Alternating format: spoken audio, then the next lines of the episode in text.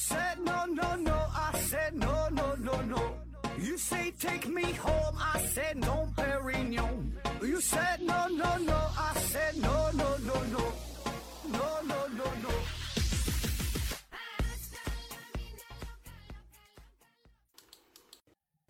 拼命探索，不计后果。欢迎您收听《思考盒子》，本节目由喜马拉雅平台独家播出。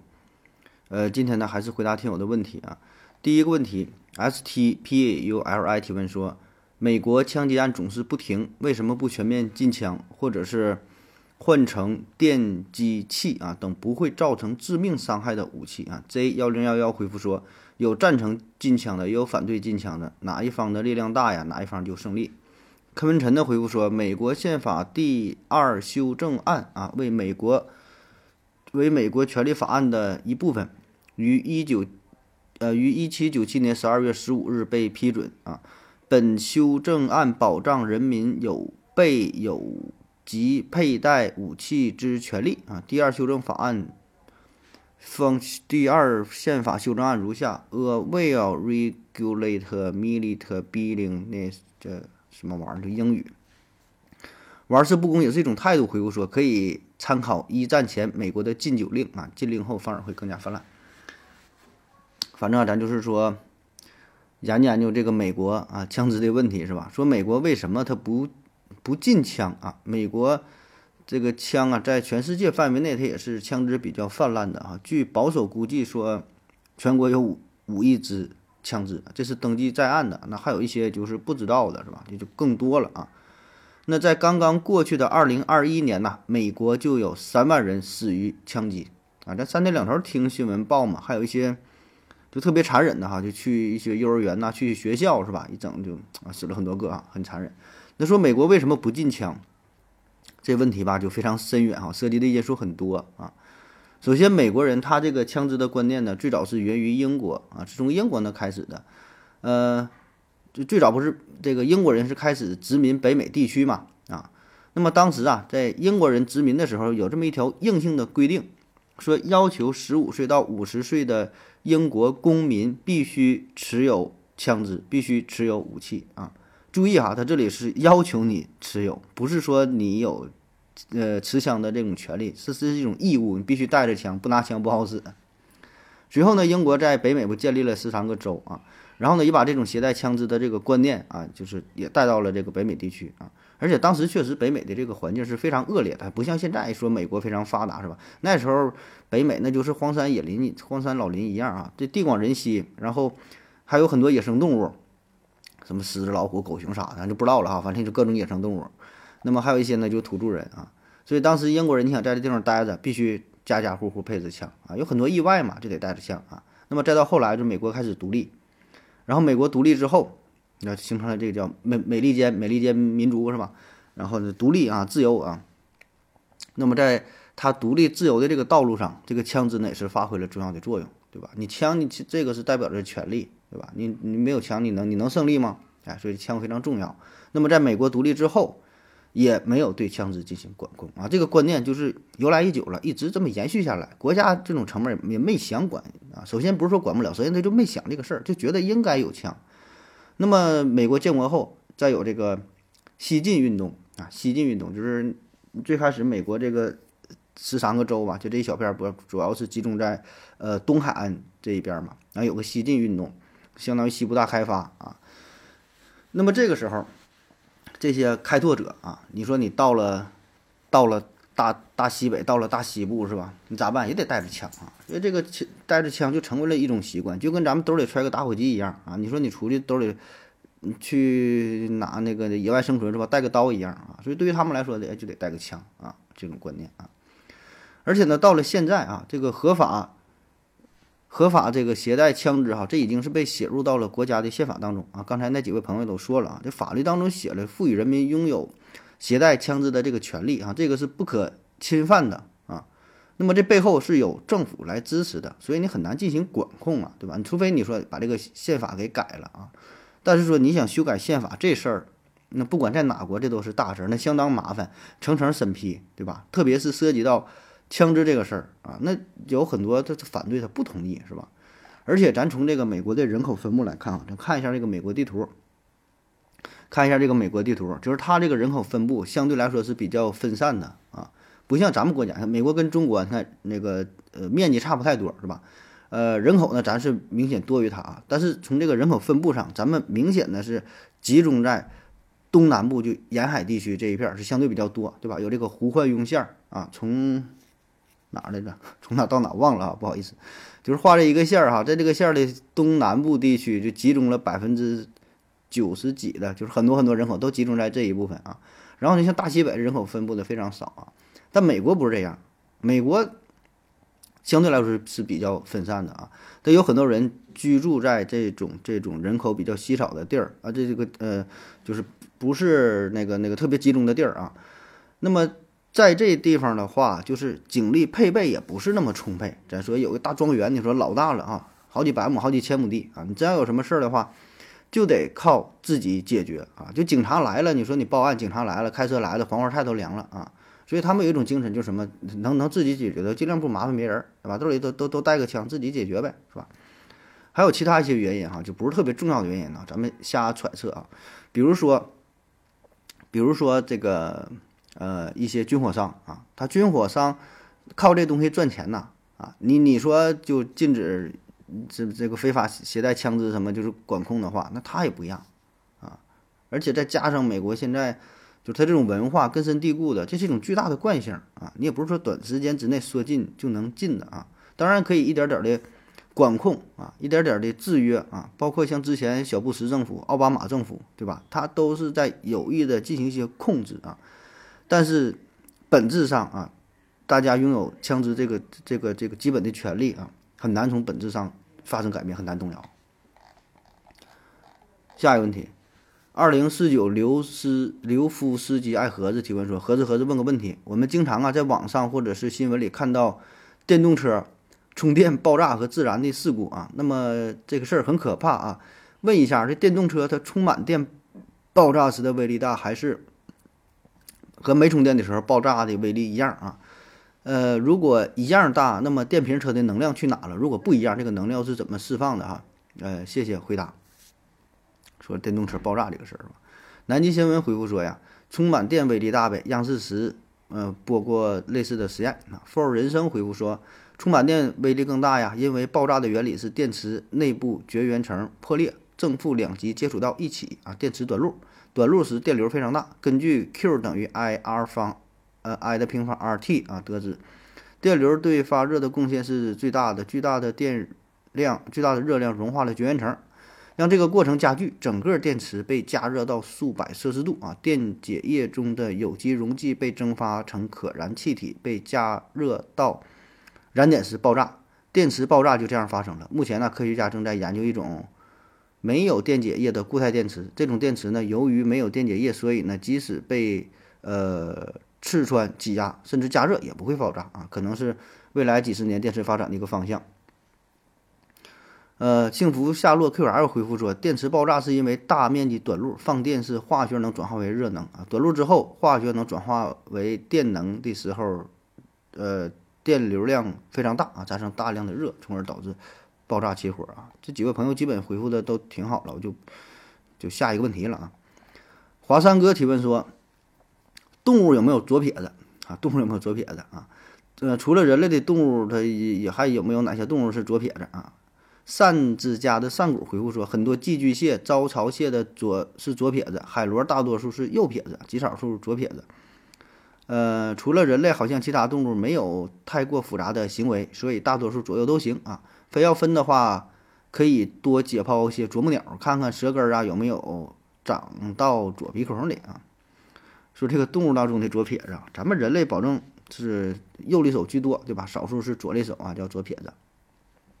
那么通过科学家对动物的观察来说呢，发现，呃，北极熊，北极熊它呢是喜欢用左手捕猎，哎，这居多。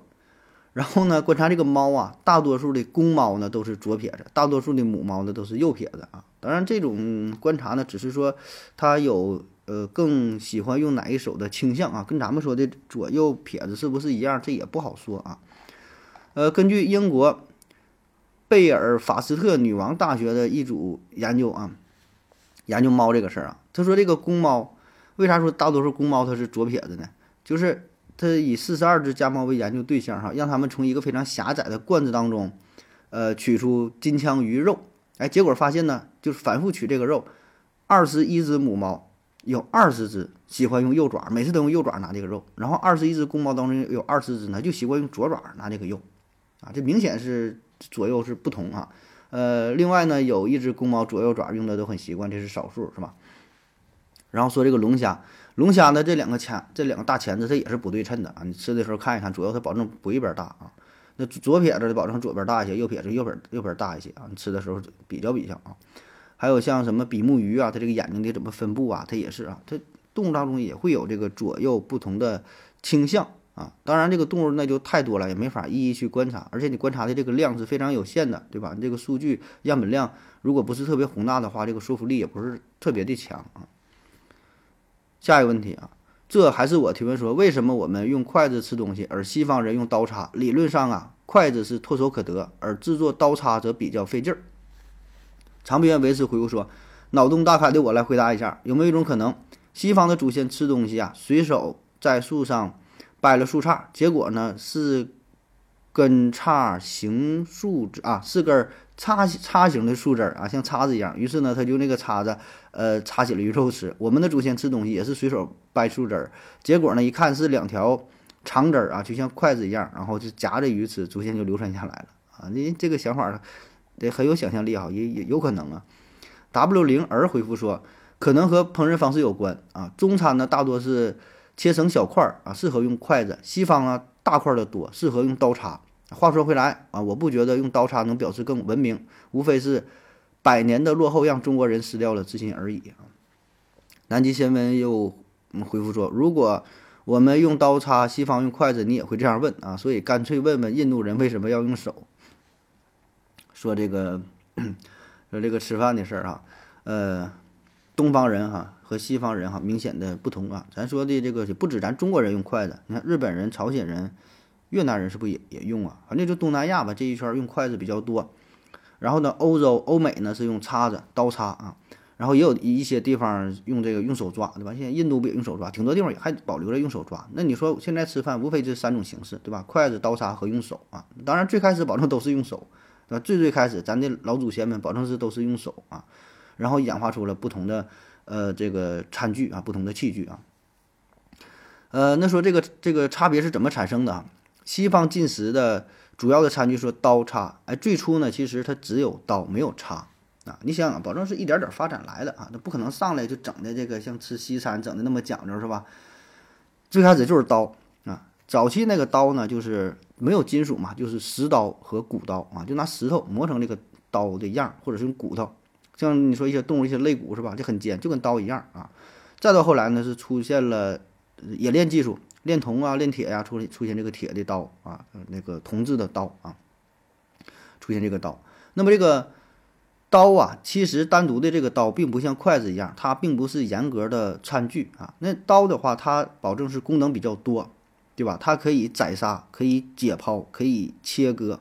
啊，从你这一把刀就够了，从把这个羊给杀死到扒它的皮儿、切它的肉，然后再去再去穿上烤，都可以用这一把刀啊。烤了之后，你还用它切，然后呢，直接把这个肉放在嘴里，其实这些就一口气儿下来，对吧？都可以一个刀就能完成，当然不是特别方便啊。那么再到后来呢，是有了一点点的改进哈，出现了叉子，说你该用刀这么扎东西往嘴里放也不安全，也不方便，也不雅，是吧？很很危险。然后出现了叉叉子。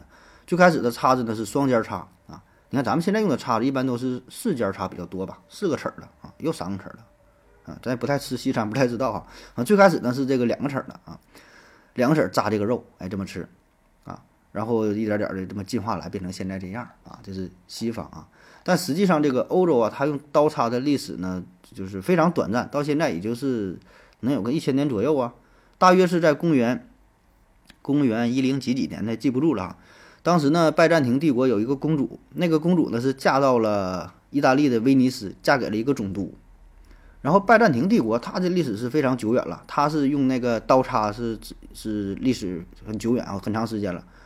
呃，好像是在公元四百年左右就开始用了，哎，它用的时间长。但那时候欧洲还没咋用，那个意大利都没咋用呢。啊，这个公主不嫁到意大利了吗？一看这帮人吃饭，这都是啥呀？吃的这么野蛮是吧？也太不卫生了，直接用手拿也不太好啊，还挺热的是吧？咋整？哎，他就把呃自己用刀叉的这种方式在意大利进行推广。哎，大伙儿一看这东西确实好啊，是吧？是干净又卫生是吧？确实好。然后呢，从意大利慢慢普及到周边法国、德国、英国等等，就是欧洲。哎，大伙儿就都学会了啊。当然最开始也只是在上流社会。这贵族高端人士才能用得起这东西，老百姓也用不起，老百姓还是用手抓啊，也买不起这东西啊，一时也改不过来。所以直到，呃，到了是十九世纪左右，就是最开始英国嘛，进入到这个工业化，慢慢整个欧洲进入这个工业化，工业革命之后，刀叉的制作才普及开来，变得非常的廉价，大伙儿呢才能用得起，哎，然后说才都开始用这个用这个刀叉。所以你看到现在时间其实。这不长，也就是这么几百年的时间啊，整的像挺挺高贵似的啊。然后说咱们的这个筷子啊，咱中国人咱用筷子有这个传统上很多讲究。你看筷子头是圆，这个这个夹的这边是圆的，后边是这个方的，说这个天圆地方，这个长度哈有什么要求？然后你吃的时候很多礼仪哈。其实呢，咱最早啊，咱也是用刀叉啊，咱们也不是用筷子，就最早最早的时候啊。因为这个都是，呃，有证据的。比如说，在马家窑文化遗址当中，就出土过骨制的餐刀，啊，这是在呃公元前多少年？公元前三千年，好像是相当久远了。然后公元前两千年，在一个叫齐家文化遗址当中，也是出现过餐刀和餐叉。公元前两千年呢，那到现在这有四千年的历史了。哎，那时候就有餐餐叉和餐刀。你看，其实啊，在就那个时候，其实也都差不太多，对吧？想法都是很一致，用刀把这东西切开，然后拿东西插去吃，都是这么个想法。你要说谁上来就能想象出，就说发明一个筷子，我就觉得这个人真是天才，对吧？很简单的两个东西，你说能给它夹起来，你这个东西它发明之后，你看挺简单，但让你去想的话，反正我是想不到，说这个能两个东西就这么这么方便吗？是吧？挺不挺不好学的，挺挺不好想的啊。那么这个筷子是谁发明的啊？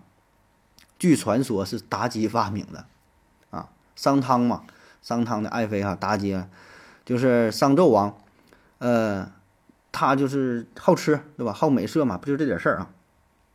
说有一回吃饭的时候，哎，上了一桌子美味啊。本来那时候他们习惯也是用手抓啊，一抓太烫了没法吃。那这玩意儿咋整呢？哎，妲己很聪明，从这个脑袋上拿下两个玉簪啊，玉簪就别头发的那个，两个放在一起，你看这不就是筷子吗？哎，这么一夹喂这个纣王吃，纣王一看。哎，这小女子挺出名哈！哎，这这你这招可可不错，然后就在朝廷当中推广开来啊，然后慢慢的大伙儿就学会了啊。当然，大伙儿就这就不用这个发簪了啊，就开始用这个木头棍儿，两个一夹就很方便啊。这也是有历史记载的啊，《韩非子·玉老》当中记载啊，说昔者纣为相主啊，而箕子布啊，这啥意思呢？就是。纣就是纣王啊，商纣王，他呢为相主，就是用象牙做的筷子啊。而箕子布啊，箕子就是是一个人儿啊，就他就感觉很很害怕啊。为啥说纣王用象牙筷子害怕呢？就是你用了一个象牙筷子，那一般的碗儿啊、碟儿啊配不上你了，得用高端的这这些餐具啊。高端的餐具，那你用了，保证得吃点虎心豹胆啊。住的环境呢，保证也得好啊，也得招更多的美女啊。这生活呢越来越奢靡，这最后呢国家保证得灭亡，哎。哎，果然被他言中了哈，所以这个姬子当时就发现这个事儿嘛，他就是装疯卖傻啊，与商纣王断绝了关系啊。后来这个商朝灭亡的时候，他也是没被牵连啊。所以这事儿，呃，就是现实当中也是如此啊。你看有一些有一些人嘛哈，比如说他戴了一个手表啊，这个手表才二十多万啊，然后你看这个跟他的身份可能不太不太搭配啊，特别是一些当官的是吧？那么可能最后结局都不太好是吧？都得落马啊。然后说这个是这个筷子哈，那么说为啥咱们用筷子，西方用这个刀叉呢？真的也与饮食习惯有一定的关系。西方进餐呢，它是以肉食为主啊，它吃吃肉啊，它畜牧业比较发达啊。你看它除了除了肉、面包、香肠，那么这些东西呢，可以用手拿啊，然后呢，也可以用，就是如果要吃肉这一块呢，保证得是用刀切割，然后呢再拿叉子，其实这是挺方便的，对吧？你反而用用这个筷子是不方便。那咱们吃啥呢？咱们吃这个米饭，吃馒头啊。副食呢是吃一些这个蔬菜为主啊，然后有少量的鱼肉啊，什么也有啊。所以呢，这个用筷子是比较方便的啊。你用叉子，用这个刀叉吃这个青菜，一些菜叶子，你吃个大白菜是吧？什么你整整点什么粉条豆腐啥的，它也不方便啊。所以这也是跟饮食习惯，呃，有一定的关系。好了，这个问题说完了，下一个问题，幺三八零四八六六 L E F 提问说，时速五公里步行和时速二十公里的骑行，哪个消耗的卡路里更多？哈，请考虑基础代谢啊。哎呦，这问题可太难了。鱼子青山尽回复说。条件不足，无法回答啊！这确实给的这个条件不太足啊。他说地面摩擦力呀、车子的好坏呀、坡度啊、空气阻力呀、鞋子体重、基础代谢率啊等等。呃，目前能想到这么多，可以继续添加其他的影响因素哈。六道口饭袋小王子回复说，单位时间肯定是时速二十，单位里程要考虑很多因素啊，应该还是时速二十更多啊。这个我就在网上查了一个资料哈，直接念给你听啊。说一般走路啊，就时速大约是。五公里每小时的时候，那么你走一小时，大约可以消耗二百二十卡路里啊。如果你骑车啊，以时速二十公里骑行的话，你骑一小时，大约能够消耗三百五到五百五卡路里啊。这个仅供参考，哎，那还是骑车这个消耗的多一些啊。下一个问题，小唐豆科啊提问说：何总好，老听众了哈，问个问题，每个人的细胞 DNA 相同，基因不同，鉴别基因可以判辨，可以。辨别啊谁是谁啊？比如犯罪分子取证啊，但移植手术是不是这个人呢就有两套基因？（括弧应该不是啊，还有免疫反应咋回事？谢谢。鱼子青山尽回复说呀，每个人啊就是有两套基因呐。啊，说这个这这问题就是就是 DNA 和基因呐，就是每个人的 DNA 它保证是不一样的，两个人 DNA 它保证不一样的呀。一个 DNA 分子上它有很多的基因啊，这个基因呢就是染色体上具有控制生物性状的 DNA 片段啊，它俩是这个关系啊，所以呢它它不一样啊，两个人保证是不同的啊。下一个问题，约定的幸福提问说：何志哥你好，为什么拼多多要设置单独购买和拼单购买这呃两种形式两种价格啊？就是拿拿捏了消费者的什么心理嘛？应该没有人会单独购买嘛，毕竟这个拼单价格更便宜，而且呢基本上都可以拼单呐。呃，鱼子青山尽回复说，呃，就是看到了掐价差价，就感觉就就赚到了嘛。说这个拼多多买东西是吧？它有这个呃单买的和这个拼单，就是自己单独购买和拼单购买两个价格是有差别的，是吧？拼单保证是便宜啊。那为啥会这样？其实这道理很简单，是吧？就就这这位听友说的嘛，就让你感觉感觉到很便宜，心理上就觉得占便宜了啊。就像很多超市啊，它保证写着原价二十五啊，现价二十三块八。啊，然后你也不知道这原价到底多少钱，对吧？你感觉很便宜，其实原价可能就二十块钱，反而卖贵了。但你心理上是很舒服的，就是咱们消费者在买东西的时候，你并不知道这个商品的真正价格到底是多少，呃，不，或者或者应该叫真正的价值应该是多少，就说这个东西值多少钱，你是没有这个概念的。就单独比如说拿了一根火腿肠往这会一拍，不告诉你这个价格，你说多少钱？你可能猜的很靠谱啊，你猜可能说这个，我觉得这根火腿肠值八块钱，啊，你看人家定价可能只有六块五啊，但是你真正看到这个香肠上面写着六块五的时候，你会犹豫是不是有点贵呀？然后一比较，哎，旁边有旁边有一个卖五块钱的，你会买这个五块钱的，就是说你这个心理，它不是一个绝对值，是一个相对的，是一个参考值啊，你得在一个基础上，然后你才能判断我是否占便宜了。所以商家经常就会利用啊人心理上这个弱点啊。那么他如何去表达呢？如何让消费者觉得自己占便宜了呢？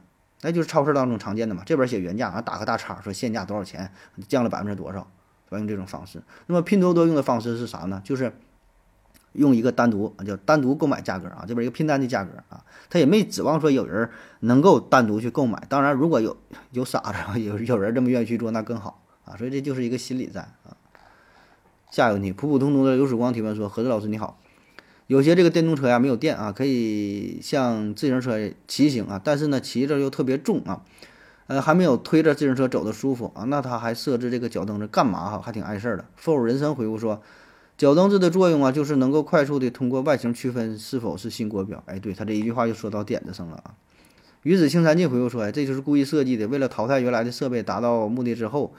就看能不能报废得了。（括弧主要看机制够不够灵活，没那么僵化啊。）六道口翻，六道口翻带小王子回复说：有电的时候上坡动力不够啊，可以加功率啊。呃，说这个电动车是吧？现在电动车的要求不都是嘛？这新新的标准是必须得有这个脚蹬子，你得你得能蹬啊。得有这个东西啊。然后被人诟病嘛，被人嘲笑说你这个东西啊，就是有电的时候你这脚蹬子就是个摆设，没电的时候呢你又蹬不动，所以根本它起不到什么实际的作用啊。不知道您各位是否骑过这种电动车哈？就真是特别累。如果它没有电，一点助力没有，你就蹬吧，你还没真就没有推着省劲儿啊，根本就你就骑不了那个东西啊。然后你有电时候，这这又没有存在的意义了，是吧？呃，我查了一下最新的相关资料，关于这个新国标电动车的事儿啊，呃，在车速啊、电池电压呀、这个车重啊以及车宽上都有非常严格的要求哈。具体如下啊，第一条就是具有脚蹬的骑行能力，明板写着得有这个脚蹬的骑行能力。第二呢，最高的行驶时速啊不超过每小时二十五公里啊，整车质量小于五十五公斤，蓄电池电压小于四十八伏啊，且。电动机输出的功率小于四百瓦，哎，这是有硬性规定的啊，有这么个东西啊。那随着新国标电动车标准参数的制定和实行啊，尤其是强制电动车安装脚蹬子这个事儿，是吧？也就导致了过去很多电动车面临着淘汰哈、禁止上路的这个这个命运啊。那说这个安脚蹬子，它有有什么用哈？有什么用呢？咱想一想，你说这玩意儿能有什么用？首先啊，这个脚蹬子啊，可能说在理论上啊，能够有助于呃车辆的平稳的骑行啊。这个呢，也是很多专家说的，就是说你这个呃新国标这个这个脚蹬子嘛，这这它这个质量不是加上了一定的限制嘛，就是让它不那么重是吧？五十五公斤以下，啊实实际上就过去很多车都很重的，就就变得很轻盈。所以很轻盈的情况下呢，加上脚蹬子有助于保持平衡啊。专家说的哈，除此之外呢，说这个脚蹬子它的好处就是，当这个车呀发生侧翻之后，它有一定的支撑的作用啊，就是它倒了，嗯，把这个身体不压住，挺危险嘛。它有一个支，有个脚蹬子，稍微呢能减缓一下，有一个支撑的作用。呃，再有呢，就是最重要的哈，也是咱们觉得的，就是这个脚蹬子的作用呢，能够区分出。呃，哪个是新的，哪个是旧的，是否符合新国标的标准？就是一眼看上去就能看出来啊，不像原来就很麻烦，对吧？你说你怎么检测这个是新的，是旧的，对吧？这个从外形上就能看出来了啊。但是实际上这个效果呢，也不是那么那么明显，是吧？就是你说这玩意儿真的有啥用吗？而且有的时候它还不是特别方便，特别是夏天，你说女士穿裙子骑行的话，这脚蹬子还挺容易被刮到的啊。然后你搬一些大件的时候，有这脚蹬子还挺占用空间啊，也挺害死的，没有啥用啊。这玩意儿当然咱说有用没用这不重要是吧？人家要求就是这么去做啊。下一个问题，约定的幸福提问说：何志哥你好，呃，听了核武器那期节目啊，过来提问啊，想问问，呃，为什么美国会选择广岛和长崎啊投掷核武器啊作为投掷的目标？什么样的城市容易被当做打击目标？啊，南极先锋回复说：“小公鸡点到谁就逮谁啊。”思维盒子回复说：“广岛和长崎是重要的军港，不炸东京是因为不能炸死天皇，不然就不然就难于难于统治哈。重要的军事基地呀、重工业区呀、后勤基地呀、桥梁、水坝呀都容易被炸啊。有氢弹和导弹可以加入核辐射的国家不会被炸。”呃，鱼子青山记回复说呢：“本来是东京，当天东京天气不好，后来就改长崎了啊。”说这个 扔原子弹这个事儿是吧？为什么当初美国会选择广岛和长崎这两个城市啊，而不是东京，也不是其他什么城市呢？啊？那要回答这个问题啊，咱就就得先看看当时为什么美国选择啊要扔原子弹啊？为什么要用如此极端的方式啊？第一方面啊，就是当时日本呢是拒不接受波茨坦公告啊，垂死挣扎。啊，这是在一九四五年七月十七号，当时呢，美国、苏联、英国这三个国家在柏林的波茨坦啊，发布了敦促日本无条件投降的这么一个公告，啊，说已经这样了，你就别垂死挣扎了，还磨叽啥呀，是吧？但是日本政府啊是置若罔闻啊，你爱说啥说啥，我这不听的啊。呃，当时首相叫做铃木贯太郎啊，他呢甚至发表声明说，对于波茨坦公告，日本呢毫无关心的必要啊，就我这会儿装是吧？说这个内容啊是非常的荒唐和可笑啊！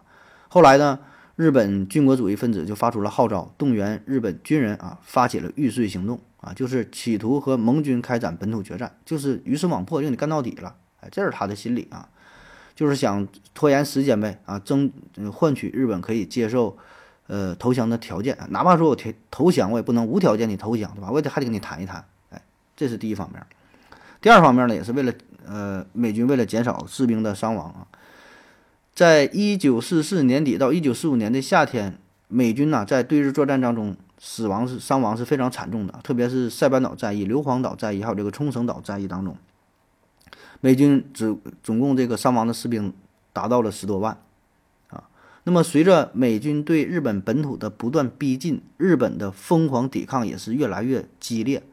所以呢，给美国带来的这死亡人数是不断的攀升。那么，单单在在这个冲绳战役当中啊，日本这个神风敢死队啊，这自杀式的攻击吧，就造成了美军大约五千名海军士兵的死亡。那据美国估计，如果让日本啊，就是进行这个本土决战这个阴谋得逞得逞之后，美军的伤亡至少在一百万以上啊。所以这个事儿，这个是日本政这个美国政府不愿意看到的，是无法接受的啊。所以想尽快结束战争。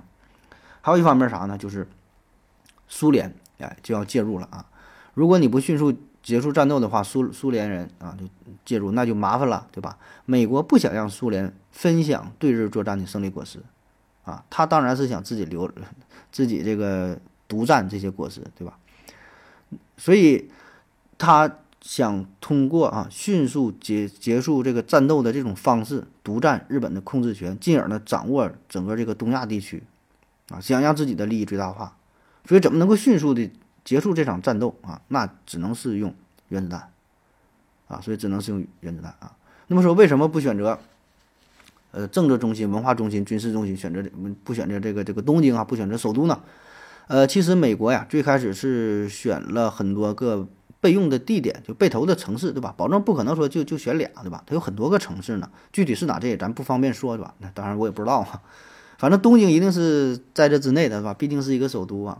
但后来呢，又把这个东京又给排除了啊，因为什么呢？这个东京吧，呃，这里边吧，它有天皇在这待着呢。日本、美国，他投这个原子弹，它的目的是什么？他不是说想把日本给毁灭了，不是想把天皇给炸死，不是想实行这个斩首行动，他是想让日本投降，想用原子弹投原子弹的方式起到一个震慑的作用。那么。东京这个是日本天皇的所在地，你稍有不慎，真的就把这个天皇给炸死的话，那不但不会让日本人尽早投降，反而可能会激发他这种斗志、这种战斗的情绪，对吧？因为这个日本人确实这样，就是跟你死磕到底，有的时候他就不要命啊，所以这样的话反而更麻烦，反而会带来更多的这个这个伤亡啊，浪费美国更多的物力财力啊。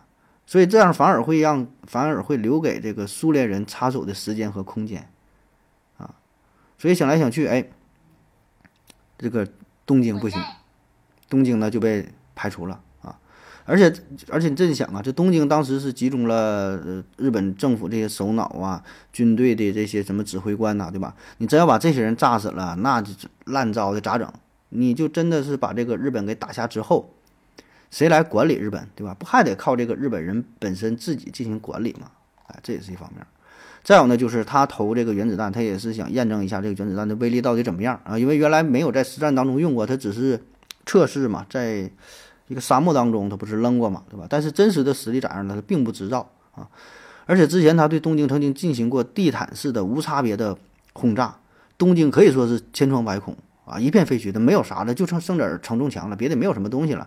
在一九四五年三月十号和五月二十五号进行了两次大规模的轰炸，啊，当时指挥官叫做科蒂里梅嘛，啊，所以史称叫里梅火攻，啊，就烧的已经不像样了，啊，所以呢，他也想是通过再选择另外一个城市进行这个投掷原子弹，比较一下跟这个东京啊，看看你这个是多少当量呢，是吧？比较一下这个毁灭的程度啊。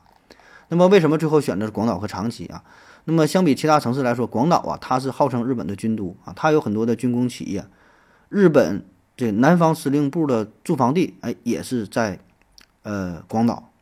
还有日本兵员主要的来源地也是广岛啊。广岛人口也是很多，常住居民达到了三十五万，那可是那个年代啊。而且这里边还有很多的上万名的日本军人啊。所以美国首先就选择了广岛，投下了第一颗原子弹。那投下去之后呢，日本人并没有投降的意思啊，歪曲事实，封锁消息。对内宣称说是有陨石坠落了，大伙不要惊恐，大伙不要惊恐啊，咱继续战斗。所以没办法，日本决定啊，再扔一个吧，再扔一个。这回选的地点是啥呢？是小仓这个地方啊。那么携带胖子的这个轰炸机，那个原子弹就叫胖子吧。第一个小男孩，第二叫胖子嘛。带着胖子是想往小仓上空去飞。到了小仓之后，就由于天气原因，它这个云层是特别厚啊，所以这个飞机来回来回穿梭了好几次，没有找到一个非常非常合适的点，咱们就是这个叫投弹窗不行啊，所以只好掉头转转向了备选城市长崎。那么飞到长崎这儿一看，哎呀，这好啊啊，天气是异常晴朗啊。这这今天天气不错，挺风和日丽的，啊，下边建筑物看的是一览无余，哎，太好了，就这儿吧，啊，然后就选择了长崎扔下去了啊，长崎成为了第二个遭受原子弹的城市啊，就没有你说这个很多历史这事儿就是这样，这个原因嘛你也想不明白，就是因为这个天气的问题啊，它就成为了遭受原子弹打击的一个城市，你说这玩意儿上哪说理去啊？两个原子弹下去之后，日本军国主义分子服了啊。这谁不服啊？这这原子弹咣咣就往下扔啊！而且他也不知道美国还有多少原子弹，是吧？实际上，美国当时当时美当时他就这三个，所以这就成为了压倒日本军国主义分子的最后一根稻草。那日本举国陷入到了恐慌之中，啊！所以很快八月十五号，重压之下，日本宣布无条件投降。好了，感谢您各位的收听，谢谢大家，再见。感谢您的聆听。如果您也想提问的话。请在喜马拉雅平台搜索“西西弗斯 FM”，在最新一期的节目下方留言即可。欢迎您的参与，我在这里等你哦。